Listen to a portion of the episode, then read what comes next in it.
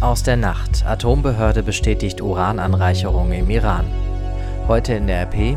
Welche Konsequenzen drohen streikenden Schülern? Und das kommt auf uns zu. Urteil im Fall Maria H. aus Freiburg. Es ist Dienstag, der 9. Juli 2019. Der Rheinische Post Aufwacher. Der Nachrichtenpodcast am Morgen. Mit Julian Trost, guten Morgen nochmal vielen Dank, dass ihr so fleißig an unserer Podcast-Umfrage teilnehmt. Falls ihr noch nicht mitgemacht habt, dann freuen wir uns, wenn ihr euch die zwei bis drei Minuten Zeit nehmt, wenn ihr uns per WhatsApp hört. Den Link zur Umfrage haben wir euch in der letzten Woche geschickt. Alle anderen finden den Link auch nochmal in den Show Notes zur heutigen Folge. Und ich sage ihn euch auch rp-online.de slash Podcastumfrage. Vielen Dank. Die Nachrichten vom Abend und aus der Nacht. Der Brand in einer Lagerhalle für Grillanzünder in Essen ist nach zwei Tagen gelöscht. Das Feuer war in der Nacht zum Sonntag ausgebrochen. Durch den Grillanzünder verbreitete sich das Feuer sehr schnell und wurde auch sehr heiß. Noch bis kurz vor Mitternacht gestern liefen die Nachlöscharbeiten. Verletzt wurde niemand und jetzt ermittelt die Polizei, wie der Brand entstanden ist. Das Rettungsschiff Alan Kurdi hat erneut Flüchtlinge im Mittelmeer gerettet. Erst am Sonntag hatte Malta Flüchtlinge von der Alan Kurdi aufgenommen. Das Ringen um die Aufnahme der geretteten Flüchtlinge geht weiter. Eine Einigung für die ganze EU ist nicht in Sicht.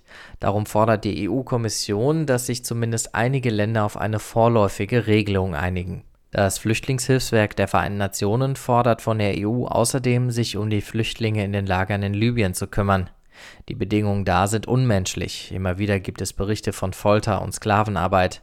Im Kampf um die Macht in Libyen wurde am Wochenende auch ein Flüchtlingslager bombardiert, mehr als 40 Menschen starben. Deshalb bringen die Seenotretter die Flüchtlinge auch nicht zurück nach Libyen. Die Internationale Atomenergiebehörde hat einen erneuten Verstoß des Atomabkommens durch den Iran bestätigt. Der Iran macht das bewusst und hat das auch angekündigt. Das soll Druck aufbauen auf die anderen Partner des Atomabkommens wie die EU. Seitdem die USA aus dem Atomabkommen ausgestiegen sind, geht es nämlich um die Frage, wie es mit dem Abkommen weitergeht. Während die Iraner fordern, dass die wirtschaftlichen Zusagen aus dem Abkommen eingehalten werden, drohen die USA mit Sanktionen für Länder und Firmen, die mit dem Iran zusammenarbeiten. In der Rheinischen Post von heute, da seht ihr auf der Titelseite den Rheinpark in Düsseldorf, und zwar ganz in Braun. Weil es seit Wochen nicht richtig geregnet hat, ist nicht nur der Rheinpark komplett ausgetrocknet. Ab Donnerstag soll aber Regen kommen und zwar ordentlich. Unter dem Titelbild vom Rheinpark geht es um die, die dagegen protestieren, dass die Politik sich nicht an ihre Ziele für den Klimaschutz hält. Die Schüler von Fridays for Future. In Köln kampieren sie seit gestern vor dem Rathaus und am Hauptbahnhof. Fünf Tage lang wollen sie durchhalten und demonstrieren, anstatt zur Schule zu gehen. Ellie Wald ist eine der Schülerinnen und erklärt, wieso aus Fridays for Future jetzt eine ganze Schulwoche for Future geworden ist. Also wir haben uns entschlossen, eine ganze Woche lang durchzustreiken, weil wir halt gesehen haben, wenn wir nur Freitag streiken, wird halt nichts in der Politik sich ändern. Und da müssen wir halt auch irgendwie noch mehr machen und noch mehr streiken und halt auch eine ganze Woche lang streiken. Die Jugendlichen veranstalten in dieser Woche unter anderem Workshops zum Klima- und Umweltschutz. Heute rechnen sie mit noch mehr Teilnehmern und ziehen auf den alten Markt um. Ellie freut sich drauf. Wir haben ein Zelt und Leute können dann Isomatten und Schlafsäcke mitbringen und einfach dort schlafen. Das ist echt sehr cool. Das Gespräch mit Ellie von Fridays for Future hat RP-Kollegin Anna Steinhaus geführt. Vielen Dank. Wir haben nachgefragt, welche Konsequenzen der Fünf-Tage-Streik für sie haben könnte und dabei festgestellt, dass die Schulen in NRW sehr unterschiedlich mit den Schulstreiks umgehen. Bei uns ist Schulschwänzen eine Ordnungswidrigkeit und in extremen Fällen kann es da auch Bußgelder geben. Wie hoch die im Fall eines Streiks ausfallen, ist schwierig zu sagen, weil es da noch keine Erfahrungswerte gibt, sagt der Philologenverband in NRW. Sie könnten aber im Bereich zwischen 100 und 150 Euro liegen. Auf Seite 2 befasst sich unser Politikchef Martin Kessler mit der immer beliebter genutzten Bezeichnung Terrorist. Amerika und Iran werfen sich gegenseitig Terror vor. Chinas Vize-Außenminister wirft den USA vor, im Handelsstreit wirtschaftlichen Terrorismus zu betreiben. Und der russische Präsident Wladimir Putin nennt wahlweise mal die ukrainische Regierung, die georgische Opposition oder tschetschenische Rebellen Terroristen und so weiter. Dabei gibt es eigentlich ziemlich eindeutige Regeln, was genau Terrorismus ist. Und auf Seite 3 beschäftigen wir uns den zweiten Tag in Folge mit dem Fall einer mutmaßlichen Vergewaltigung in Mülheim. Deutschlandweit sorgt der für Aufsehen, weil die fünf Tatverdächtigen so jung sind, zwischen 12 und 14 Jahren. Über das Wochenende wurden die Jungen befragt, dann aber wieder aus dem Polizeigewahrsam entlassen. Jetzt sitzt einer der 14-jährigen Verdächtigen in Untersuchungshaft. Die Staatsanwaltschaft hat erfahren, dass der Jugendliche schon zweimal wegen sexueller Belästigung aufgefallen ist. Darum hat sie wegen Wiederholungsgefahr Untersuchungshaft beantragt und das zuständige Amtsgericht hat den Haftbefehl erlassen.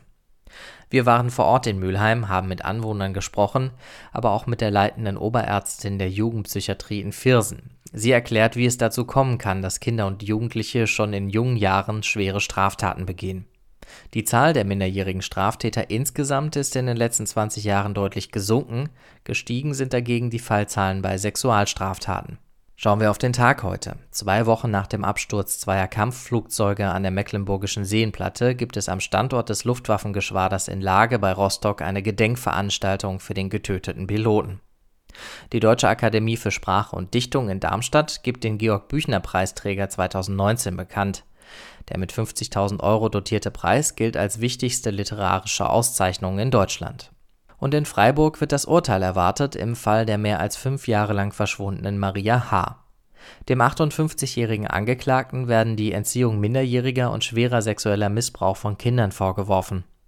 Der Mann aus NRW soll im Mai 2013 mit der damals 13-jährigen Maria ins Ausland geflüchtet sein, ohne dass deren Eltern davon wussten. Jürgen Ruf berichtet für die Deutsche Presseagentur aus Freiburg. Jürgen, schauen wir nochmal auf den Fall zurück und auf das, was dem Mann genau vorgeworfen wird. Auf der Anklagebank sitzt ein Mann, der rund 40 Jahre älter ist als Maria. Und als er das Mädchen im Internet kennengelernt hatte, hat er sich zunächst als Teenager ausgegeben, um in Kontakt zu kommen. Die beiden sind dann gemeinsam untergetaucht und ins Ausland geflüchtet. Die Eltern wussten nichts von dem Plan und waren auch nicht einverstanden. Und deshalb wird dem Mann Kindesentführung vorgeworfen und er soll das Mädchen mehr als 100 Mal sexuell missbraucht haben. Hat sich der Angeklagte denn selbst mal zu dem Fall geäußert? Er hat sich geäußert, doch für diese Aussage ist die Öffentlichkeit vom Gericht ausgeschlossen worden. Inzwischen bekannt ist, dass er der Ansicht ist, das Mädchen und er seien ein Paar. Er spricht von Liebe und Seelenverwandtschaft und er hat den ganzen Prozess über immer wieder Blickkontakt zu Maria gesucht. Diese sitzt ihm im Gerichtssaal gegenüber als Nebenklägerin. Erwidert hat sie seinen Blick nicht. Wie geht's denn Maria heute? Sie leidet bis heute, sagt ihre Mutter, und sie versucht wieder zurück zur Normalität zu finden. Sie ist wieder zu Hause bei ihrer Familie, geht zur Schule und will ein ganz normales Leben führen. Mit dem Urteil heute, sagt sie, schließt sich für sie ein Kapitel, ein dunkles Kapitel, wie ihre Mutter sagt. Welche Strafe droht jetzt dem Angeklagten? Dem Mann drohen bei einer Verurteilung mehrere Jahre Haft. Das ist äh, auch wahrscheinlich. Die Staatsanwaltschaft hat zudem Sicherungsverwahrung beantragt. Das würde bedeuten, dass er auch nach Absitzen der Haftstrafe hinter Gittern bleibt. Aber ob es Sicherungsverwahrung wirklich geben wird, das ist natürlich noch unklar. Danke, Jürgen. Das Wetter. Bis 21 Grad heute Nachmittag und es bleibt wechselnd bewölkt. Gegen Abend lockert es auf. Das war der Aufwacher am Dienstag heute und das war leider auch mein letzter Aufwacher. Mir hat es sehr viel Spaß gemacht, den Aufwacher für euch zu machen. Ich hoffe, ihr habt auch gern zugehört. Vielen lieben Dank und tschüss. Mehr bei uns im Netz www.rp-online.de